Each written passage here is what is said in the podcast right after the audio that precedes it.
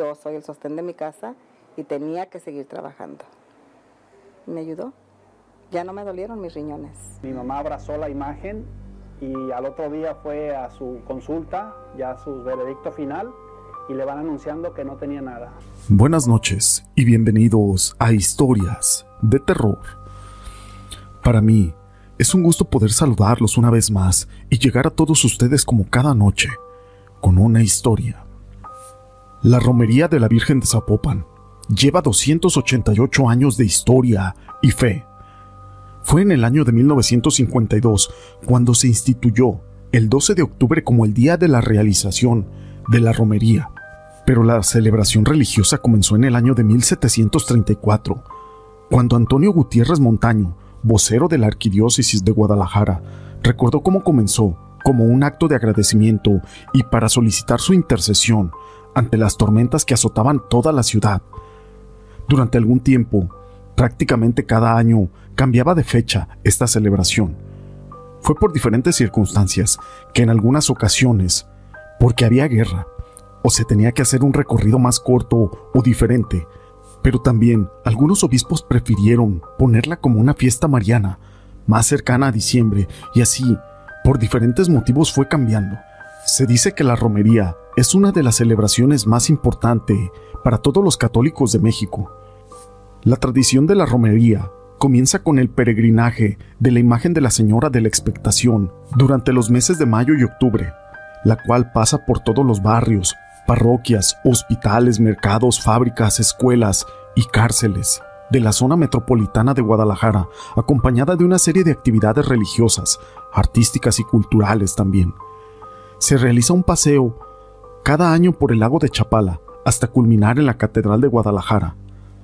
Pero la mañana del 12 de octubre, la imagen de la Virgen sale de la Catedral de Guadalajara y comienza el regreso a la Basílica de Zapopan, un recorrido de un poco más de 9 kilómetros por las calles de la ciudad, acompañada por música, rezos, pirotecnia, en la que participan miles de danzantes. Pero ¿por qué esta imagen tan pequeña es capaz de mover a muchísimas personas en un acto de fe? Cuenta la leyenda que durante la época de la conquista, Fray Antonio de Segovia se dedicó a predicar, aún contra la voluntad de los indígenas que se negaban a escucharle, hasta que cierto día, más de alguno observó con detenimiento aquella pequeña imagen que acompañaba a aquel fraile, y quedaron enamorados de aquella pequeña figura. Se trataba de una hermosa virgen con una mirada tierna y dulce, tallada con caña de maíz y que tan solo mide 34 centímetros de altura. La conversión de los indígenas se puede considerar como el primer milagro realizado por esta imagen. Uno de sus primeros motes fue la de la concepción. Por ello, lleva entre sus manos como una ojiva y están pegadas al vientre, en donde nace la vida. Con el paso de los años, Fray Antonio de Segovia donó la imagen a los pobladores de Zapopan, quienes decidieron construir en su honor una pequeña capilla de adobe con techos de palma. Allá por el año de 1734, una terrible epidemia de peste invadió toda la ciudad de Guadalajara, donde murieron muchísimas personas víctimas de esta terrible enfermedad, y las que quedaban vivas vivían temerosas de poderse contagiar. El obispo, don Nicolás Gómez de Cervantes, decidió llevar hasta la capital la pequeña imagen de la Madre de Dios, pues su fama era muy milagrosa y ya se había hecho saber en toda la región. Y de manera inexplicable, la peste desapareció al paso de la imagen por cada uno de todos los barrios de la ciudad, desapareciendo aquella peste en su totalidad. Sin duda alguna, también se trataba de algún milagro. Por ello, aquella pequeña imagen fue conocida como la patrona contra los rayos, pestes y epidemias de toda la región, y fue gracias a ello que la imagen comenzó a peregrinar por las calles de todo Zapopan y Guadalajara, y desde ya casi dos siglos es toda una hermosa tradición llamada romería. Otro hecho que se le atribuye el haber logrado la independencia del pueblo de Tlaquepaque de una manera tranquila y pacífica, sin enfrentamientos sangrientos. Esto fue allá por el año de 1821, y también por eso fue conocida con el Monte de la Patrona y Generala de Armas, y se le otorgó una banda en su vestimenta y un cetro de madera en su mano derecha. Por este hecho, también se le conoce como la pacificadora. El lago de Chapala es otro de sus tantos milagros, ya que ha sido favorecido en repetidas ocasiones con las visitas de la Virgen de Zapopan. El caso más recordado se suscitó en la década de los 50, cuando sufrió una de sus peores sequías, y tras la visita de la imagen, las lluvias regresaron a esa región y brotaron manantiales nuevos, los cuales nunca se habían visto y llenaron en su totalidad ese lago. Fue entonces que el obispo José Garibi Rivera ordenó que el día oficial de regreso de la generala a su basílica fuera el 12 de octubre, día del descubrimiento de América. La fiesta comienza desde el día 11 en realidad por la tarde o noche, cuando comienzan a llegar miles de peregrinos de todas partes de la República hasta la Catedral de Guadalajara, en donde comienza el recorrido que termina al día siguiente, 12 de octubre, en la Basílica de Zapopan. Pero cada persona que asiste a esta romería te puede contar un milagro o una experiencia de su vida. Y como muestra, te dejaré algunas de las historias que cuentan los protagonistas de este acto de fe. La verdad es algo que no se puede comparar con nada. La verdad es nuestra Madre la Santísima Virgen de Zapopan. Sí. ¿Año con año ha venido? Todos los años, desde que tengo uso de razón, siempre he ido a la Basílica de Zapopan en la romería. ¿Qué favores le ha pedido? ¿En qué le ha conseguido? ¿En qué le ha ayudado? Mira, yo realmente tengo un milagro. Este, a mí los doctores me dijeron que yo no iba a poder volver a tener hijos.